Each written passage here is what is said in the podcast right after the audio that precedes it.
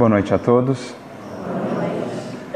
Que o amor de Jesus possa nos envolver, possamos todos sentir-lhe a paz, a fé e a esperança, a fim de que saímos daqui renovados e inspirados a fazer com os nossos esforços um mundo melhor, a começar de nós mesmos.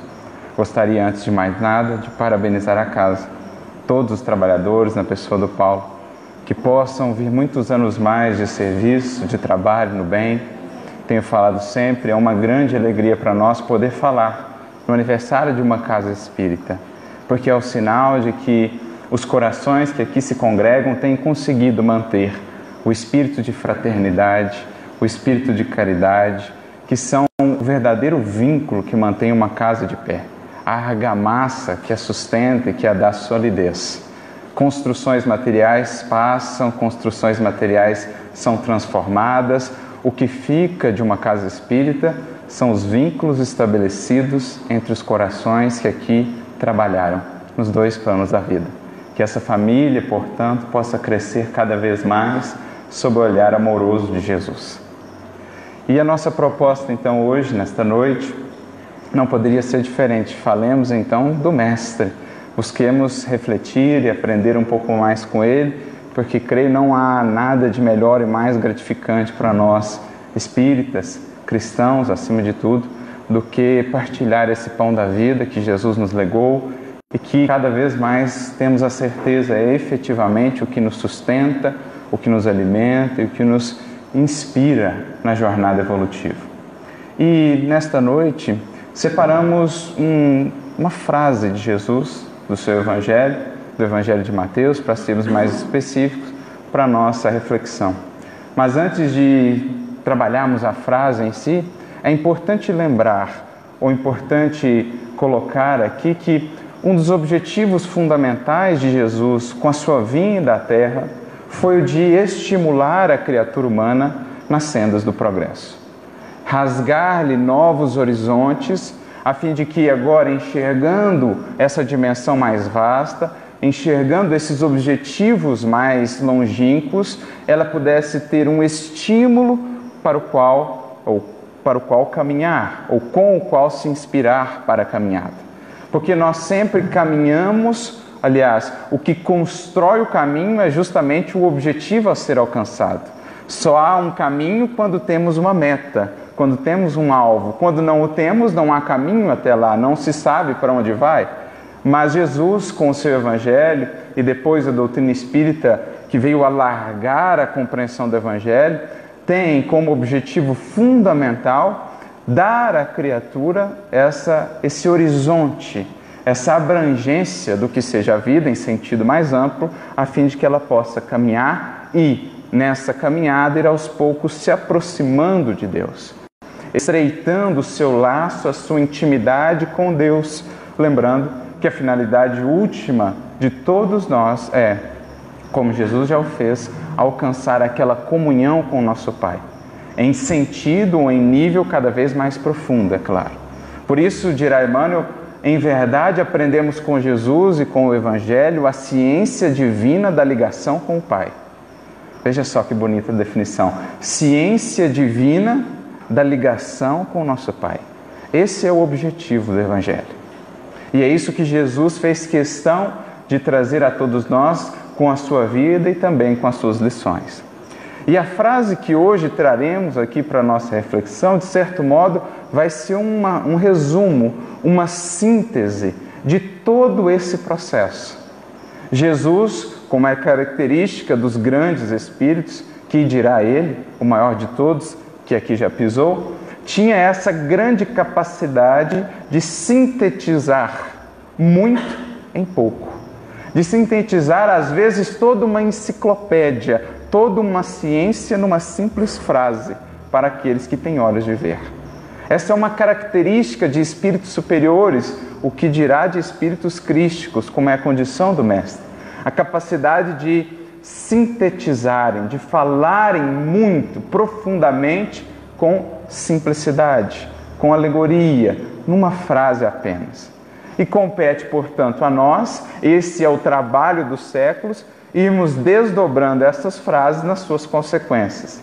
em tudo que está ali sintetizado, como se fosse uma semente que, sob o nosso cultivo, vai desenvolvendo, se vai crescendo, vai dando seus frutos, vai florescendo.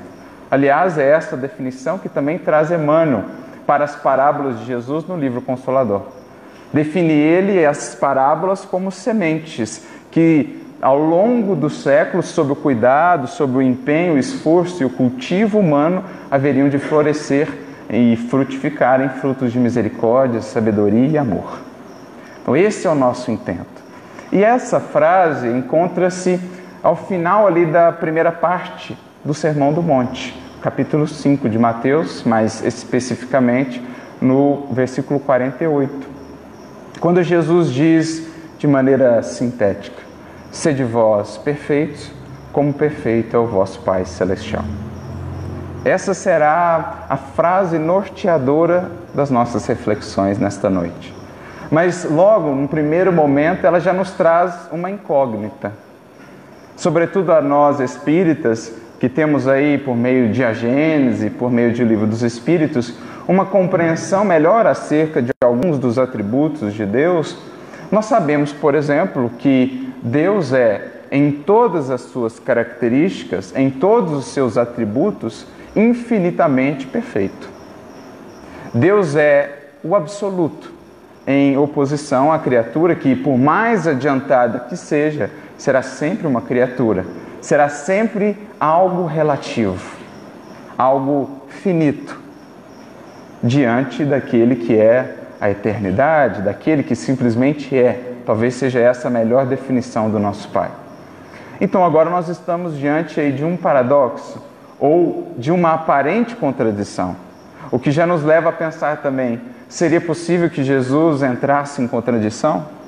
Em outras palavras, o problema está na fala de Jesus ou está na nossa interpretação da sua fala? Porque de fato, como pensar que nós poderemos ser perfeitos como perfeito é o nosso Pai? Não é isso uma utopia? Não é isso uma ilusão?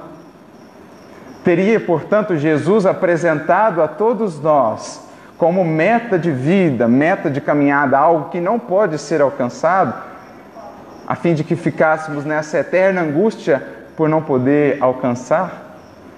Então, aqui nós já somos convidados então a usar das ferramentas que a doutrina espírita vem nos trazer, projetando uma nova luz sobre o Evangelho, para que a gente possa entender, mergulhar melhor no sentido dessas palavras e perceber, de fato, já adiantando, que o problema não está nas palavras em si ou na lição de Jesus. Isso temos aprendido muito com Emmanuel. Em geral, quando não entendemos, pode ter certeza, o problema não está na lição, está em nós.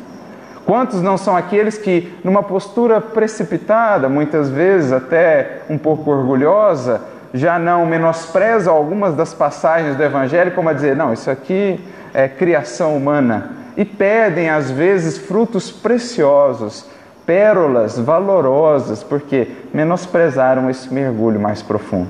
Não é o que faremos aqui, não é o que os Espíritos nos orientam a fazer, pelo contrário Dizem eles que uma das suas principais tarefas com o Espiritismo é justamente nos munir de ferramentas para que façamos esse mergulho. Esse será o objetivo de cada um de nós, ou de todos nós em conjunto, nesta noite. Buscarmos entender melhor essa fala de Jesus e perceber o quanto de sabedoria divina ali está, sintetizada numa simples frase.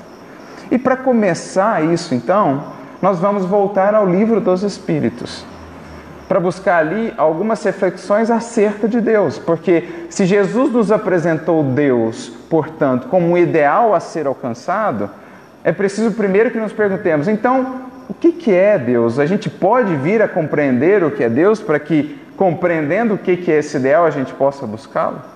Não é a primeira pergunta a ser feita? Se Deus é a meta, eu preciso primeiro ser capaz de minimamente entender o que é essa meta.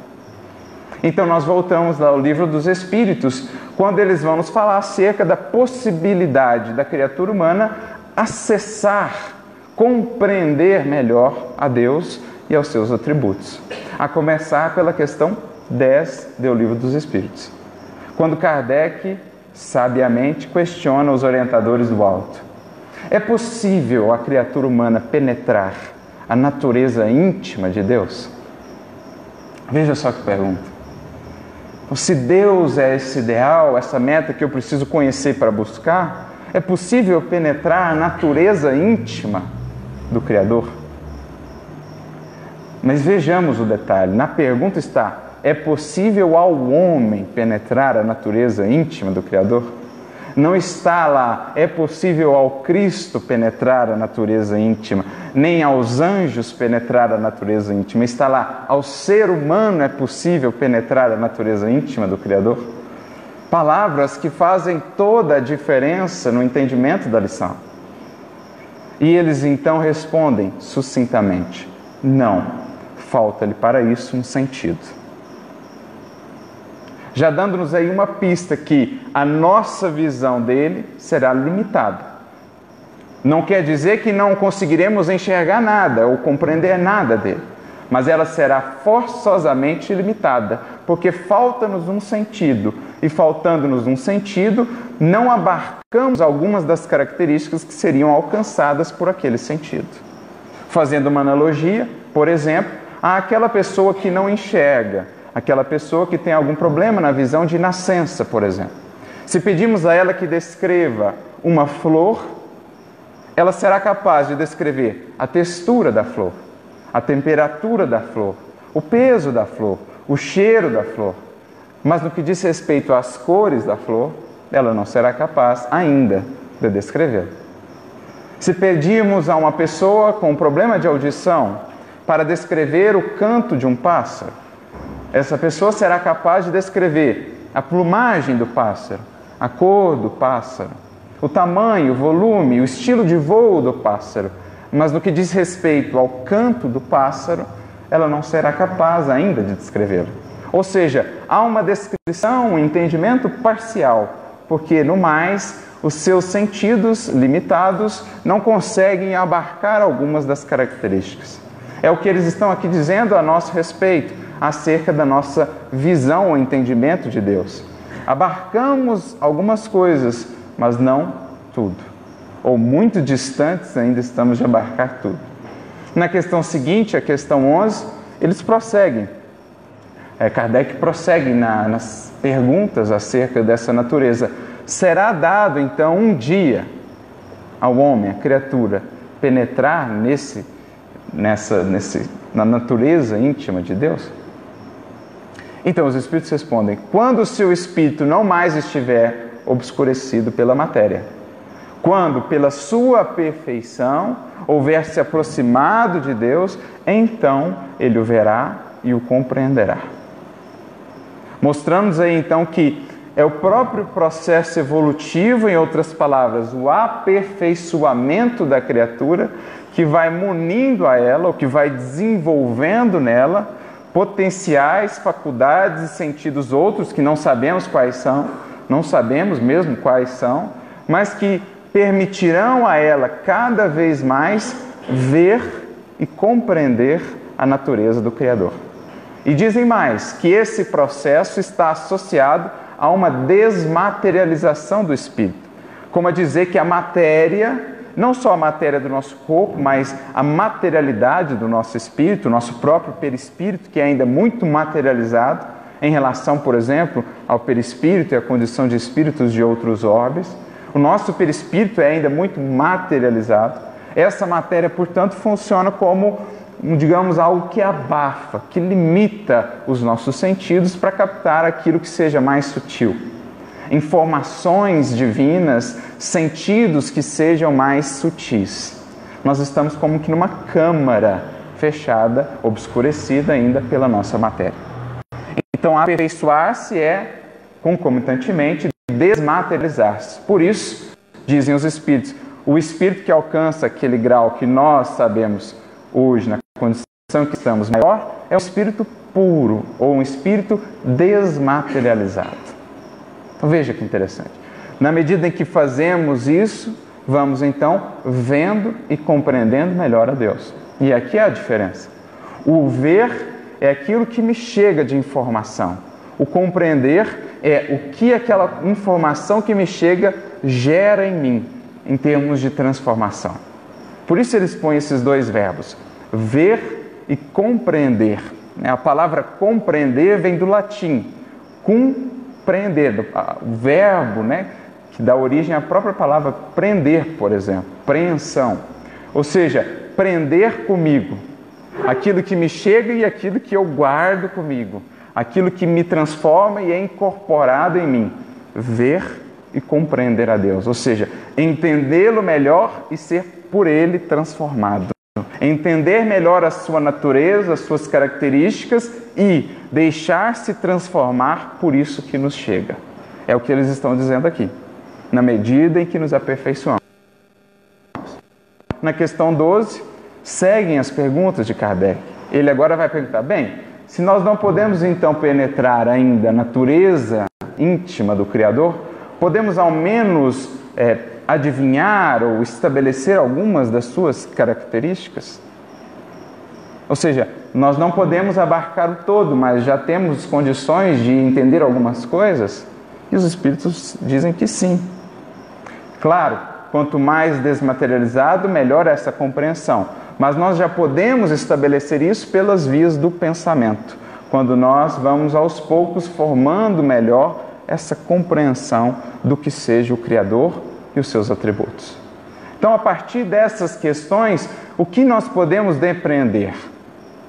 Podemos depreender que essa visão do Criador, esse entendimento, essa compreensão do Criador, vai aumentando, vai se desenvolvendo, se aperfeiçoando na medida em que o próprio Espírito se aperfeiçoa. É como se a cada degrau da evolução ele tivesse uma visão mais abrangente, mais vasta, mais profunda de Deus. Como quem subisse a uma montanha e pudesse ver mais além, pudesse ver com mais abrangência, de maneira mais holística. Então, essa visão de Deus está associada ao aperfeiçoamento do Espírito. Isso é muito importante para que a gente entenda melhor, então, o que Jesus queria nos falar com a sua expressão ou a sua frase. Porque aqui vem um detalhe interessante, novamente, palavrinhas que fazem toda a diferença. Ao longo do Evangelho, quando nós vamos estudando o Evangelho, lendo todos os evangelistas, nós vamos vendo que Jesus, por vezes, refere a Deus com pronomes distintos. Ele usa três pronomes, de, vamos dizer assim, para se referir ao Criador. Ora ele diz meu Pai, ora ele diz vosso Pai, e ora ele diz nosso Pai. Poderia parecer apenas um detalhe, mas aqui está novamente um detalhe que faz toda a diferença. Porque Jesus queria expressar com isso essas diferentes abordagens ou compreensões do Criador. Quando diz meu Pai, fala ele da sua visão de Deus, que não podemos sequer imaginar qual seja. Porque tem ele, na condição de espírito crístico, sentidos que nós sequer imaginamos. Tem ele capacidades, potenciais, é, reflexões, recursos que nós estamos ainda muito distantes de entender. E, naturalmente, a visão que ele tem, portanto, do Criador é completamente distinta da nossa, embora abarque a nossa. Aquela ideia de conjuntos. A nossa visão de Deus está dentro ou está englobada dentro da visão de Jesus, mas a dele é significativamente maior do que a nossa. Quando ele quer se referir, portanto, à nossa compreensão de Deus, diz ele, vosso Pai. E quando ele quer dizer daquilo que é comum às duas visões, ele diz nosso Pai, por isso no Pai nosso. Quando fala do aspecto de Pai, do Criador, do amor divino. Então Jesus adequa esses pronomes, dando-nos a pista para o entendimento da lição, dando-nos a entender que quer com isso que pensemos que visão de Deus aqui ele trata. Por isso a gente vai ver em João 20, 17, quando Jesus está falando com a Madalena após a sua ressurreição, Jesus diz a ela: Vá dizer aos meus irmãos que eu subo para o meu Deus e vosso Deus, o meu Pai e vosso Pai. Por que separar? Qual o sentido de separar? Senão para dizer ou alertar-nos para essa diferenciação. Primeiro dele, que é o maior, que engloba todos, mas também o nosso, subo para o meu e para o vosso. Quando a gente vai, por exemplo, também ao Evangelho de João, logo no capítulo 1, versículo 18, a gente vai entendendo melhor então qual que é essa finalidade de Jesus em estar aqui conosco, em ter encarnado aqui conosco, que não é outra senão de ir aos poucos ampliando mais essa nossa abrangência e essa nossa visão de Deus, compartilhando um pouco da sua própria, abrindo-nos um, um pouco os véus a fim de que possamos entender melhor o Criador como ele próprio entende. Então, lá em João 1,18, está dito assim: Ninguém jamais viu a Deus. O evangelista João diz isso. O Filho de gente, porém, aquele que está no seio do Pai, esse o revelou.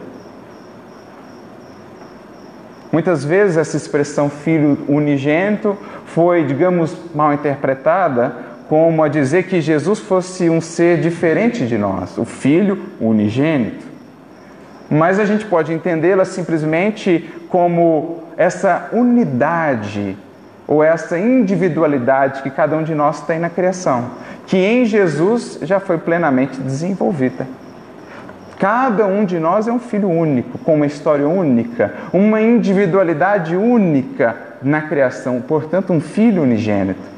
Mas ainda não somos totalmente a expressão desse filho, porque ainda não desenvolvemos todos os potenciais latentes em nós. Jesus já o fez, por isso ela é chamado de filho unigênito. Ou também chamado de o primogênito da criação, como por exemplo o apóstolo Paulo chama. Não é um ser à parte, não é um ser diferente de nós. É da mesma natureza que a nossa, porém já desenvolvida. Por isso tinha o título de Filho Unigênito, ou Filho do Homem, aquele que já perpassou todas as conquistas que a humanidade poderia lhe dar. Por isso ele é um filho do homem, filho da humanidade e também um filho de Deus, porque já expressou toda a natureza divina em si mesmo. Todos nós somos em potencial esses títulos. Um dia seremos em plenitude. Então não há nada aqui, digamos, contraditório. Mas veja o que João diz: nós ainda não conhecíamos, estamos muito distantes de vê-lo, conhecê-lo, mas Jesus que lá estava veio para nos revelar um pouco mais, ou pelo menos nos dar o caminho em busca dessa relação mais profunda. Mais adiante, também no Evangelho de João, capítulo 8, versículo 55, Jesus diz de maneira até espirituosa: Vocês não conhecem o Pai, mas eu o conheço. E estaria mentindo para vocês se dissesse que não o conheço. Jesus diz isso, mostrando-nos a discrepância entre a sua e a nossa visão, e mostrando, por isso, em consequência disso, qual era uma das suas principais tarefas? Abrir para a gente um pouco mais esses horizontes do Criador, da divindade e das suas características. Assim, então, a gente pode agora entender melhor essa fala de Jesus. Porque agora ela ganha um sentido completamente diferente. Em usando o pronome vosso, olha a sabedoria do Mestre. É como se ele criasse ali um ciclo infinito de crescimento. Por quê? A criatura está em determinado patamar de evolução, de consciência. Naquele patamar de evolução e consciência que ela está, ela tem uma visão de Deus. Ela compreende alguns dos atributos de Deus na medida da sua possibilidade, na medida da desmaterialização do seu espírito, do, sua, do seu aperfeiçoamento espiritual. Mas ainda assim, essa visão de Deus é para ela um ideal a ser alcançado. Porque Deus é uma fonte inesgotável de perfeições, uma fonte que abarca todas as dimensões da evolução. Para aquele patamar daquela criatura, Deus tem algumas características que são para ela uma meta a ser buscada. E nessa jornada em busca dessas características, vai ela crescendo na medida que cresce, sobe um patamar de evolução e agora ela tem uma nova visão de Deus. Que apresenta agora para ela novas características, novas qualidades, que são novas metas a serem buscadas. Em busca dessas metas, ela cresce mais um pouco e agora tem uma outra visão de Deus. Por isso, o vosso é sempre atualizado, porque na medida em que a criatura se esforça por alcançar aquele ideal, cresce ela nessa jornada, cresce, portanto, a sua visão e entendimento de Deus. Em crescendo, crescem os ideais, cresce a jornada novamente, encaminhando e assim sucessivamente, ad infinitum, como se diz em latim. Percebam a inteligência, a perspicácia do Cristo. Ao estabelecer como referencial para cada criatura Deus, na compreensão que lhe é possível, ele sempre estabelece uma meta, um ideal a ser alcançado, em qualquer condição evolutiva em que ela esteja. Porque, sendo Deus a infinita perfeição, ele abarca desde os seres mais ínfimos da criação aos seres e às inteligências mais divinas da criação, que mesmo lá terão ainda o que alcançar. Porque a distância que separa o finito do infinito é sempre infinita. Por mais que tenhamos caminhado, o que nos separa ainda do Criador é o infinito. Há sempre, portanto, o que caminhar. Jesus então estabelece uma meta eterna, afinal de contas, temos a eternidade. O que seria da eternidade se não tivéssemos sempre o que fazer, algo de novo a aprender, mistérios novos a compreender? Por isso, Deus é sempre o referencial, porque é Ele a fonte de todas as perfeições, é Ele o Alfa e o Ômega o começo e o fim. Tudo vem dele e tem por ele a meta, ou tem nele o referencial de busca. É isso que Jesus quer nos dizer. De certo modo, é uma utopia, uma utopia cristã, mas é justamente essa utopia, entre aspas, que nos move, que nos alimenta. Recordo-me aqui de um poeta, Eduardo Galeano, que certa vez contava uma história de um amigo seu que falava para seus alunos acerca da utopia quando um desses alunos perguntou a ele: Mas professor, para que serve a utopia? Então ele tem uma resposta genial. Ele diz: Você me pergunta para que serve a utopia? Eu digo que a utopia está no horizonte. Eu caminho dois passos, ela caminha mais dois passos. Eu caminho dez passos, ela caminha mais dez passos. Então, para que ela serve? Justamente para isso, para que eu siga caminhando, porque eu sempre tenho algo a alcançar, eu sempre tenho um objetivo a buscar. E é o que Jesus aqui nos apresenta. Deus estará sempre no horizonte. Quanto mais caminho, mais eu vejo a grandiosidade da jornada ser empenhada. E mais me reforça a vontade e o estímulo por caminhar. É isso, portanto, que Jesus quer dizer e essa finalidade principal do Evangelho e em especial da doutrina espírita. Na medida em que ela vai nos estimulando, abrindo a nossa consciência para novos horizontes, vai nos estimulando a caminhada do aperfeiçoamento, vamos melhor entendendo a Deus, pelas vias do estudo, pelas vias do trabalho, pelas vias do esforço, que vão desenvolvendo em nós uma intuição, novas possibilidades de compreensão alargando a nossa mente, a nossa consciência, avançando e compreendendo melhor o Criador, os seus atributos, que passam a ser então para nós balizas da jornada. Passam a ser agora orientadores da caminhada, porque os atributos são o melhor critério para sabermos se estamos realmente caminhando no sentido adequado. Como dirá, por exemplo, Kardec no livro A Gênese, lá no capítulo 2, quando vai discutir os atributos de Deus. Claro que nossa visão acerca dos seus atributos é ainda muito aquém do que realmente são. O próprio fato de definirmos atributos já é uma limitação da grandiosidade do Criador, mas enfim, é o que nos é possível. Como diz Kardec no Livro dos Espíritos, na questão 16, no comentário, não sabemos tudo o que ele é, mas já sabemos o que ele não pode deixar de ser.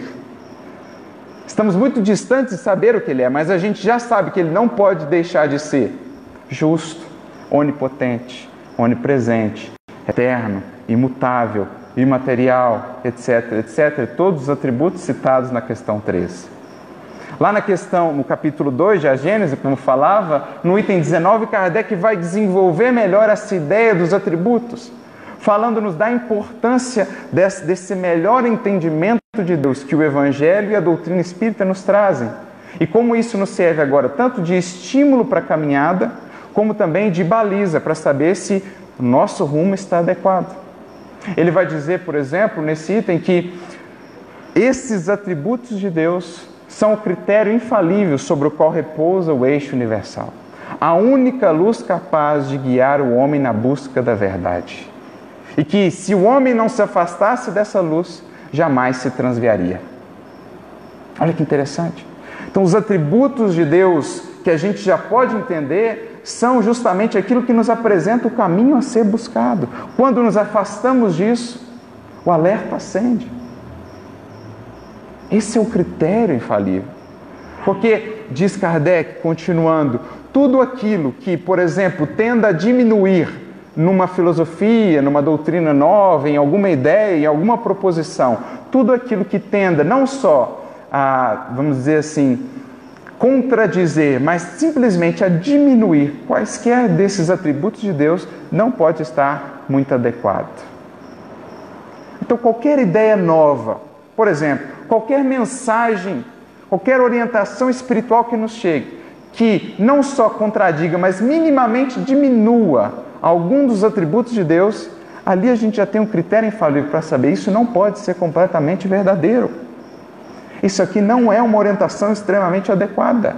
Algo aqui não condiz com o critério infalível que nos foi dado.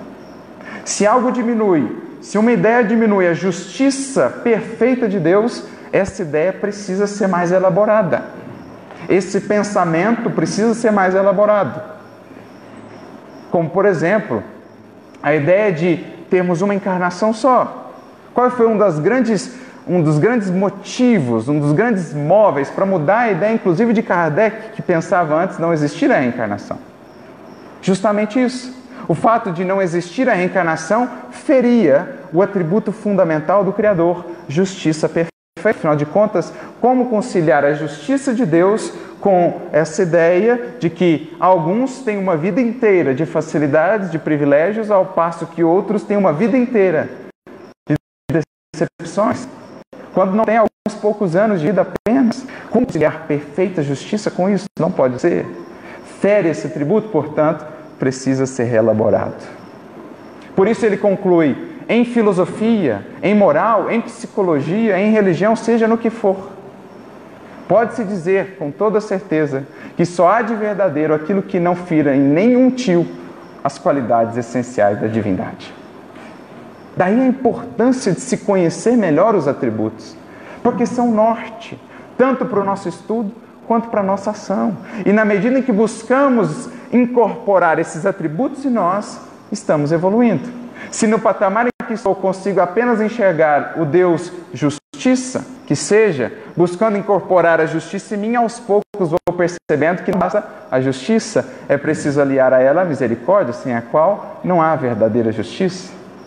Se no patamar que estou vejo apenas o Deus justo e misericordioso, na medida em que caminho e incorporo isso em mim, vou vendo Deus caridoso, que engloba essas duas num patamar ainda maior, e assim sucessivamente. A visão de Deus se atualiza e cria para mim novos deveres morais, novas obrigações.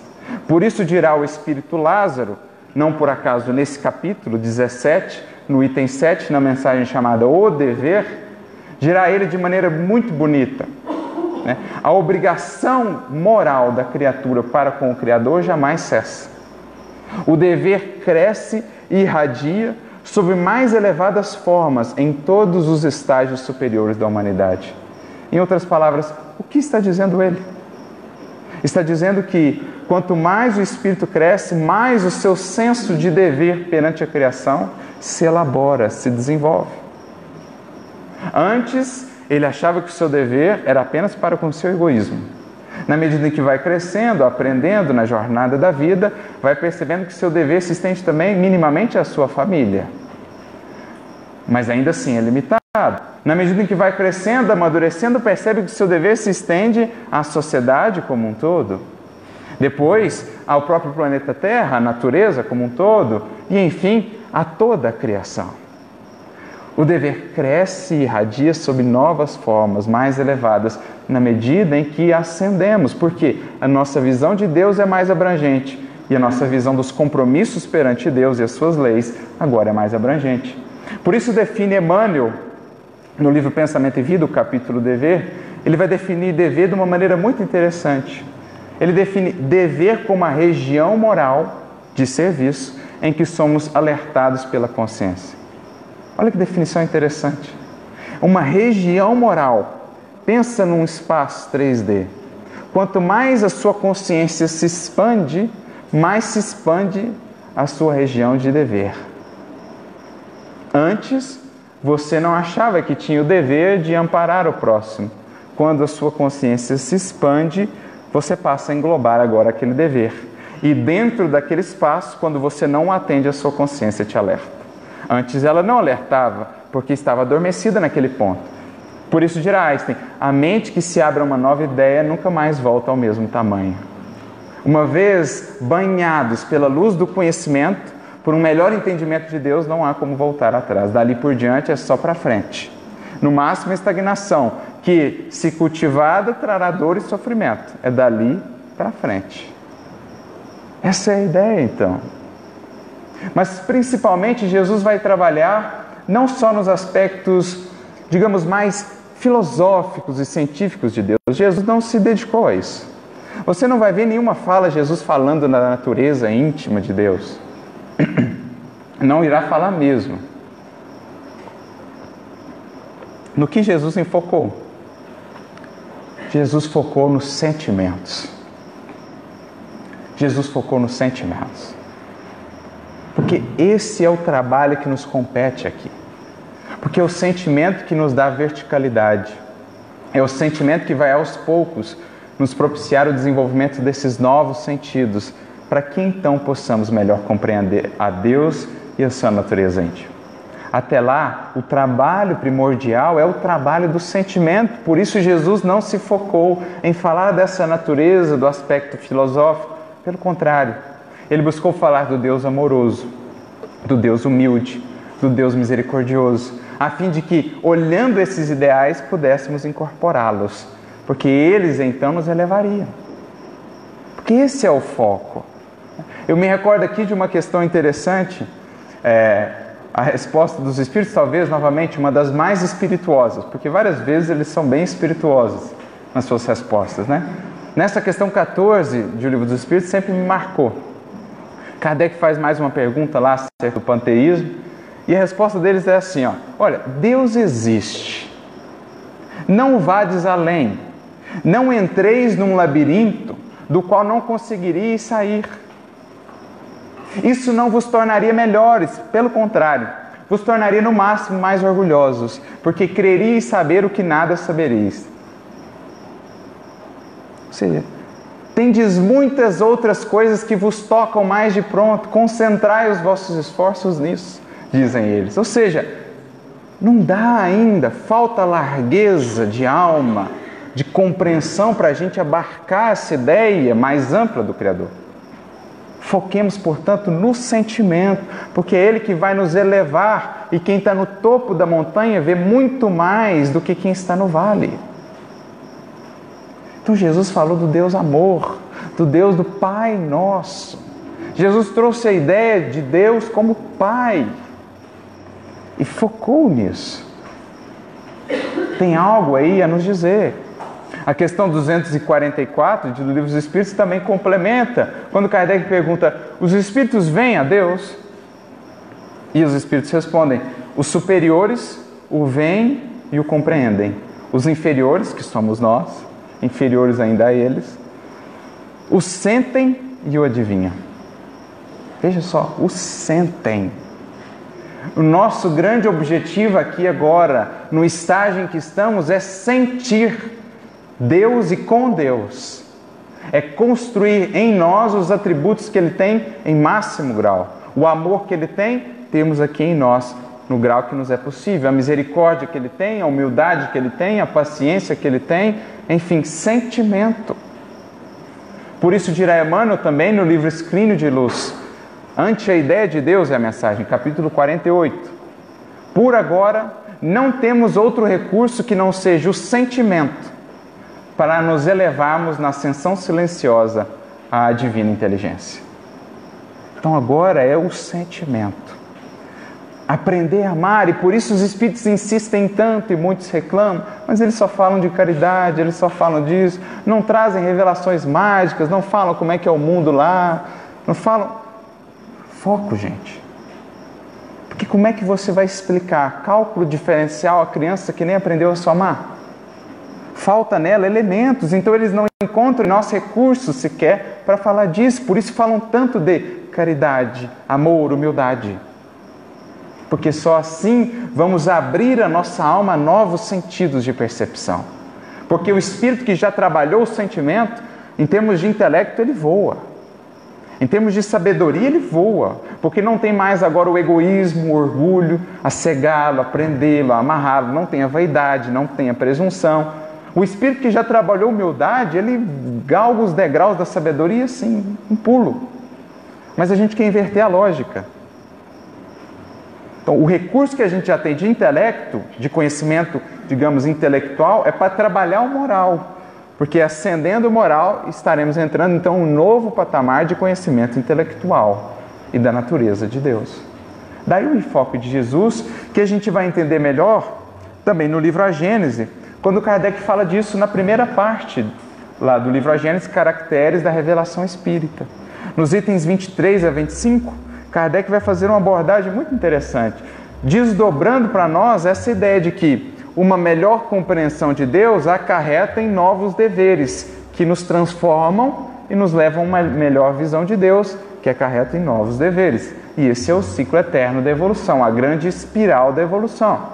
Então ele começa dizendo assim, no item 23, a parte mais importante da revelação do Cristo, olha o que ele está dizendo, a parte mais importante da revelação do Cristo, no sentido de fonte primária, de pedra angular de toda a sua doutrina é o ponto de vista inteiramente novo sobre o que considera ele a divindade.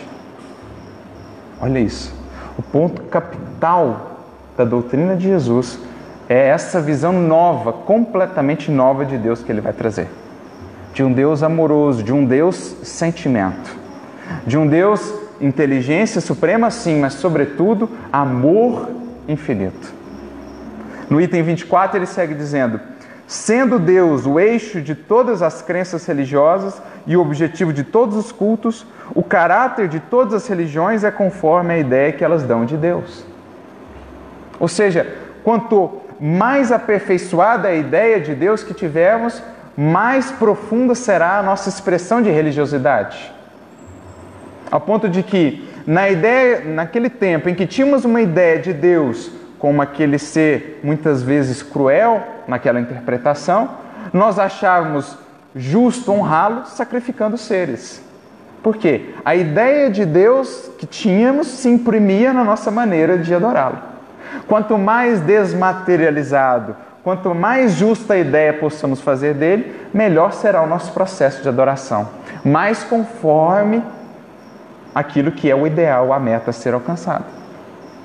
No item 25 ele prossegue: toda a doutrina do Cristo se funda no caráter com que ele atribui a divindade. Com um Deus imparcial, soberanamente justo, bom e misericordioso, ele fez do amor de Deus e da caridade para com o próximo a condição indeclinável da salvação. Então esquece todas aquelas todos aqueles pensamentos complicados que a gente criou em torno da teologia, todos aqueles sofismas que nos desviaram do foco. Amor e caridade, a melhor maneira de adorar um Deus de amor e caridade é como? Amando e sendo caridoso.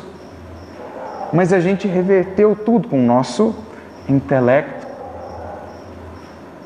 A revelação dos verdadeiros atributos da divindade, de par com a da imortalidade da alma e da vida futura, ou seja, essa abertura de horizontes, modificava profundamente as relações mútuas dos homens, impunha-lhes novas obrigações aos deveres do qual falávamos. Fazia-os encarar a vida presente sobre outro aspecto, e tinha, por isso mesmo, de reagir contra os costumes e as relações sociais. Veja o que Kardec está fazendo aqui, gente. Ele está partindo numa linha de raciocínio de que da ideia de Deus eu chego à renovação de costumes e relações sociais. Para a gente ter uma ideia da importância de, dessa visão nova e mais justa do Criador para um povo, para uma civilização, como ela repercute a ponto de chegar a mudar lá a ponta, digamos, dessa, dessa linha de raciocínio que é renovar hábitos, relações, posturas, valores. É esse, incontestavelmente, por suas consequências, o ponto capital da revelação do Cristo, cuja importância não foi compreendida suficientemente. Olha o que ele está dizendo. E não foi compreendida suficientemente. E contrista de zelo. Kardec está falando da tristeza de zelo. É também o ponto de que mais a humanidade se tem afastado, que mais há desconhecido na interpretação dos seus ensinos. Então, percebamos aqui qual foi então o enfoque fundamental de Jesus ao dizer-nos essa frase e ao trabalhar, sobretudo, o aspecto do sentimento com o Criador. Dava-nos Ele agora a todas as criaturas, no patamar em que estiverem, um norte de vida, uma baliza, um critério de ação, de reflexão, de estudo, a fim de que pudessem se orientar na caminhada, crescendo, amadurecendo, tendo, portanto, uma nova ideia e assim sucessivamente, sem perderem a meta, o alvo da nossa jornada espiritual. É isso que Jesus condensa numa simples frase toda a história evolutiva da criatura humana. Ele cria, como falávamos, um loop que jamais terá fim. Afinal de contas, a eternidade está aí diante de nós. E na eternidade, o que fazer senão sempre buscar cada vez mais estar próximo dele, que é sempre a meta, entre aspas, a utopia ser alcançada e justamente por isso o que nos impulsiona na caminhada.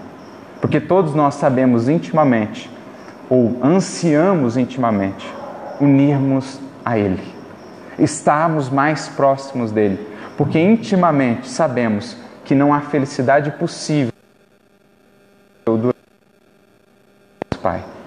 Como diria Santo Agostinho, alguém que dedicou muito de sua vida a refletir e a pensar acerca de Deus, inquieto está o nosso coração enquanto não repousar nele. Repousar não no sentido de inércia, repousar no sentido de integração. Enquanto não o fizermos, estaremos nessa constante busca. Jesus, portanto, aqui apresenta essa meta, esse ideal, incentivando a todos nós que estudemos, meditemos acerca do Criador, com as ferramentas que o Evangelho nos traz, a sua própria vida, a vida de Jesus. Meditemos agora com as ferramentas, as revelações que o Espiritismo nos traz ampliando para nós essa visão e esse entendimento de Deus, busquemos compreendê-lo, mas, sobretudo, busquemos senti-lo e sentir com Ele. Porque é agora, na condição que estamos, o melhor recurso que temos para evoluir. Recordo-me assim de um acontecimento muito interessante que está narrado no livro Na Era do Espírito, capítulo 28, um livro feito conjuntamente. Herculano Pires, Chico Xavier e Emmanuel.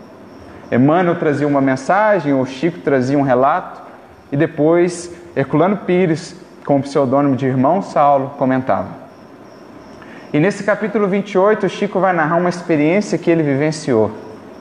Conta ele que certa feita foi perguntar a Emmanuel acerca de Jesus e de Deus. Queria entender melhor o que, que representava Jesus ou o que, que era Deus. E Emmanuel então diz a ele: Olha, Chico, eu aconselho a você ficar com a ideia de Deus do Pai Nosso, porque é a que a gente melhor pode albergar na nossa alma agora, porque você ainda não tem a devida capacidade para entrar nessa reflexão com mais segurança acerca de Deus, por exemplo. Ele então insiste. E Emmanuel desdobra diante dele um quadro, um painel mediúnico. Chico sente-se como viajando no espaço. A Terra vai ficando pequena, de repente o sistema solar vai ficando pequeno e ele vai vendo que tudo isso está conectado em movimentos rítmicos, perfeito, perfeito, perfeita ordem. O sistema solar vai ficando pequeno e ele vai vendo a nossa galáxia. Ele vai vendo a galáxia ficar pequena e vai vendo que essa nossa galáxia também executa um movimento perfeito no grande relógio universal.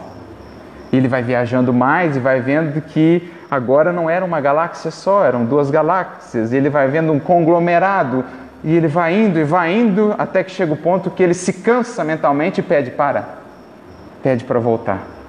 Diz ele que ficou muito cansado e que estava com uma imensa vontade de voltar para o seu quartinho, para a sua cama e tomar um cafezinho. Ali ele entendeu o que Emmanuel quis dizer. Você ainda não tem, Chico, abrangência suficiente para albergar esse conceito mais amplo do que seja Deus com segurança. Porque ele diz, o Chico, tudo era ordem. Cada planeta, cada sistema, cada galáxia era governado por inteligências divinas, os Cristos. Porque assim como o há para a Terra, o há para o sistema, e assim como há para o sistema solar, o há para a galáxia, e assim a gente pode ir caminhando, caminhando até o infinito sem saber, ou sabendo que por mais que caminhemos a distância até Deus, é infinito. Então ele diz: para lá disso tudo, Deus, sem que possamos ainda compreendê-lo, concebê-lo. É isso que se quer dizer aqui. Por isso Jesus não põe de vós perfeitos como perfeito é meu Pai que aí seria realmente difícil. Mas ele diz: vós. Então, se para você Deus é ainda só aquilo, claro, o aspecto bom daquilo, busca aquilo. Porque buscando aquilo, aquele atributo, seja justiça, seja equanimidade, seja humildade, você vai aos poucos entendendo que há outros. Você vai aos poucos superando os véus e, naturalmente, percebendo que agora o caminho é mais longo do que antes se imaginava. Mas que bom que é assim. Afinal de contas, a eternidade está diante de nós. Que possamos, como Jesus já o fez, tomar posse desse destino que nos está reservado. Que possamos, como Jesus já o conseguiu, expressar em nós essa condição de filhos, unigênitos, únicos no sentido de que cada um construímos a nós mesmos a nossa história e a nossa trajetória sob a orientação e a inspiração e principalmente o estímulo que Jesus nos deu. Sejamos todos nós, cada um, perfeitos, como perfeito é Deus para cada um de nós. Muita luz e muita paz a todos. Muito obrigado.